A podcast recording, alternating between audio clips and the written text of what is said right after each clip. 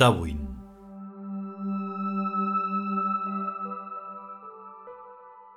Capítulo primero. Primera parte.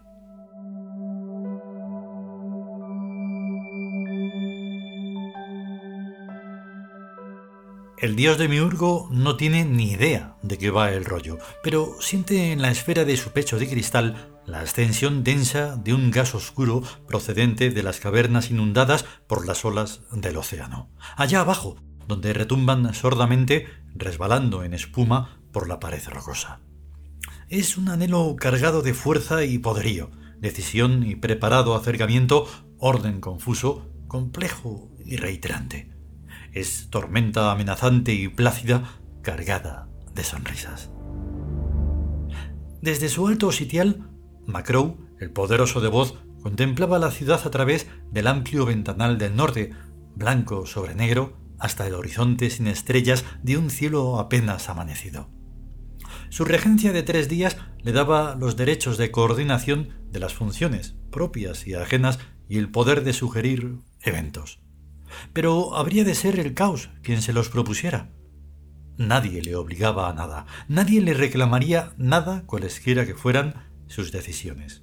Pero él sabía, Macrow, el poderoso de voz, que todos esperaban la sorpresa para tener alguna razón de ser. Habían pasado los tiempos de la necesidad y los tiempos del determinismo. Ya nada era necesario y todo era libre de ser y de no ser, de hacer y de no hacer pero la danza de las horas y de los días seguía su ritmo, absorta en ella misma, casi inmóvil y a la vez centelleante, según se le mirara de un lado u otro.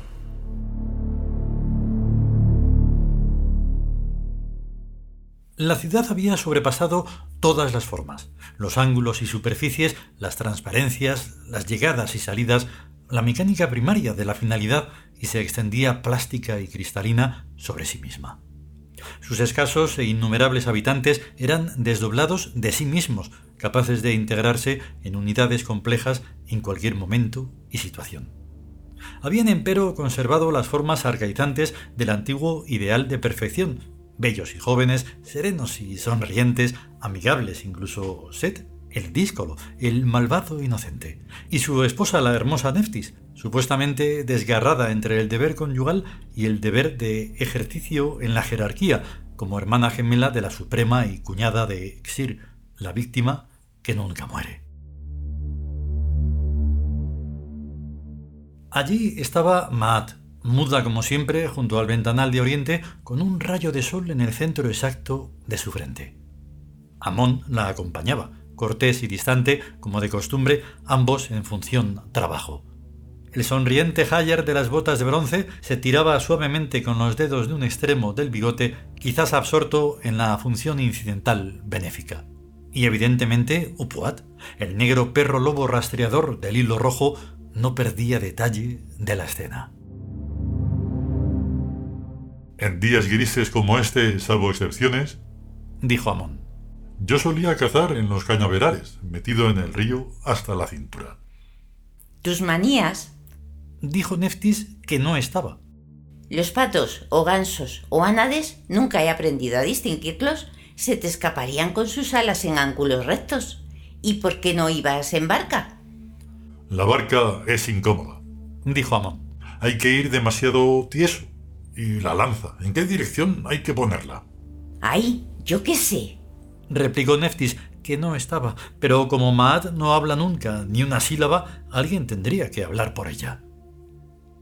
Ceñudo y cejijunto, el sanguinario preceptor del pequeño huérfano Horus, o sea, Sebek, cocodrilo en sus ratos libres, miraba impávido a Macrow, como a la espera de que hiciera o dijera algo.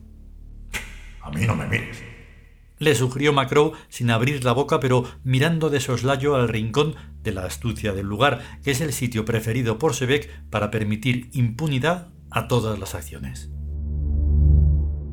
Nada de lo que ocurre es de mi competencia, sino del rubito.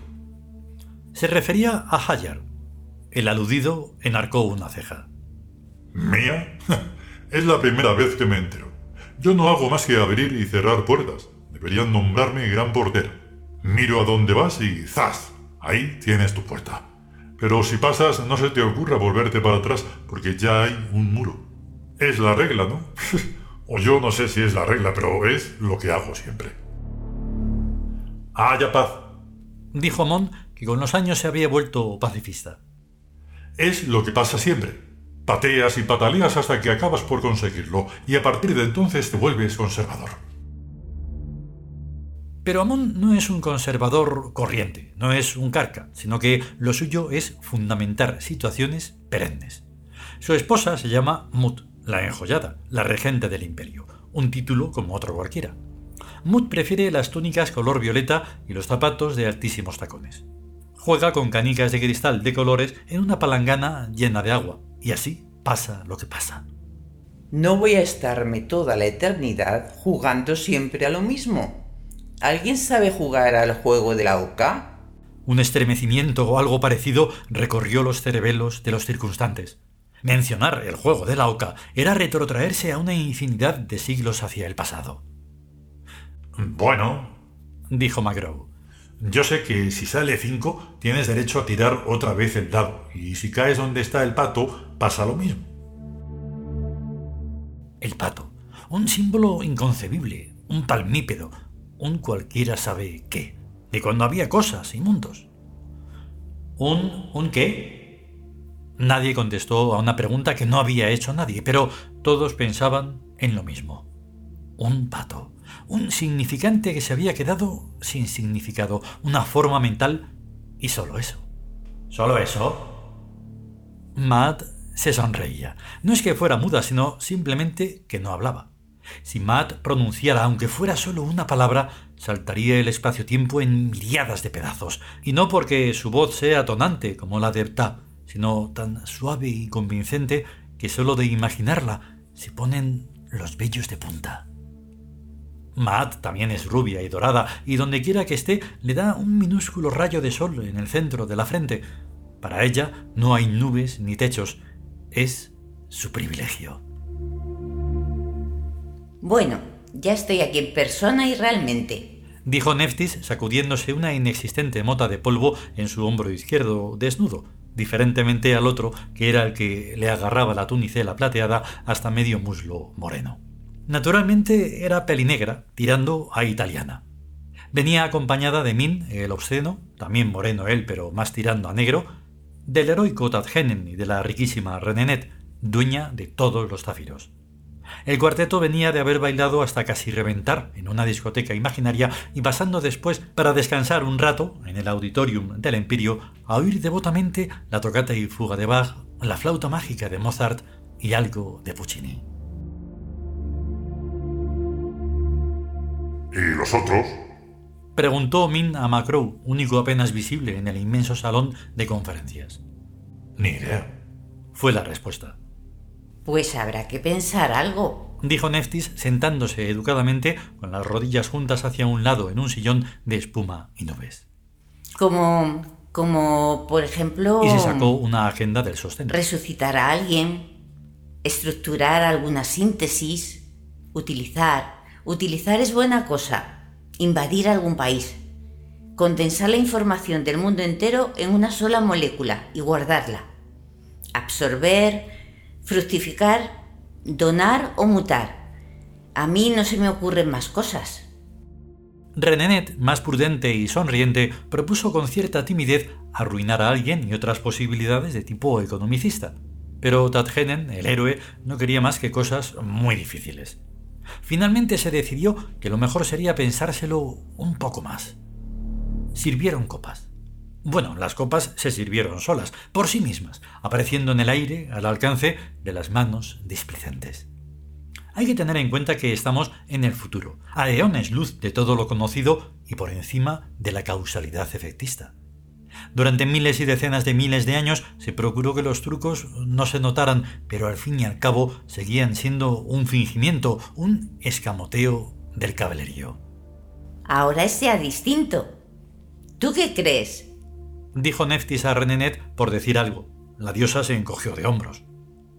Ahora la realidad emerge directamente del deseo y se plasma cuando y donde se quiere sin más historias. Renenet trabajaba de secretaria en una agencia de publicidad. Se hacía la pobre. Nefti se repartía a medias entre prostituta en jornada reducida y ama de casa. Tatgenen era un simple mecánico y Min un yuppie ejecutivo por las mañanas y cobrador del gas a media tarde. Los días que decidían que hubiera día, que cuando no, la noche podía durar cien mil años. Todo depende del humor que se tenga, dijo en un rapto de elocuencia el poderoso de voz, o sea, Macrow, que con un gesto de su mano olímpica transformó el salón inmenso en una salita acogedora del tipo veneciano clásico. ¿Me perdonarás si te quito de este hombrito otra monita de polvo?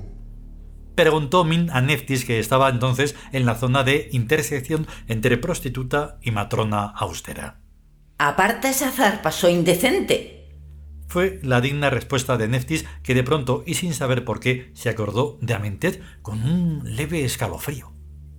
Amentet, como todo el mundo sabe, es la diosa de la muerte, la fugitiva, la reidora, la reina del reino verde, la que gusta de ser amada sobre el polvo negro, árido y yerto. Min se reportó circunspecto, con el complejo típico del escolar cogido en falta. Sonrió como lobuno. Tenía en la solapa izquierda de su impecable traje inglés un diminuto látigo de oro. Por su parte, Renenet no llevaba más joyas que un zafiro del tamaño de una ciruela en su dedo índice derecho. Y Neftis iba normal, con avalorios de bisutería.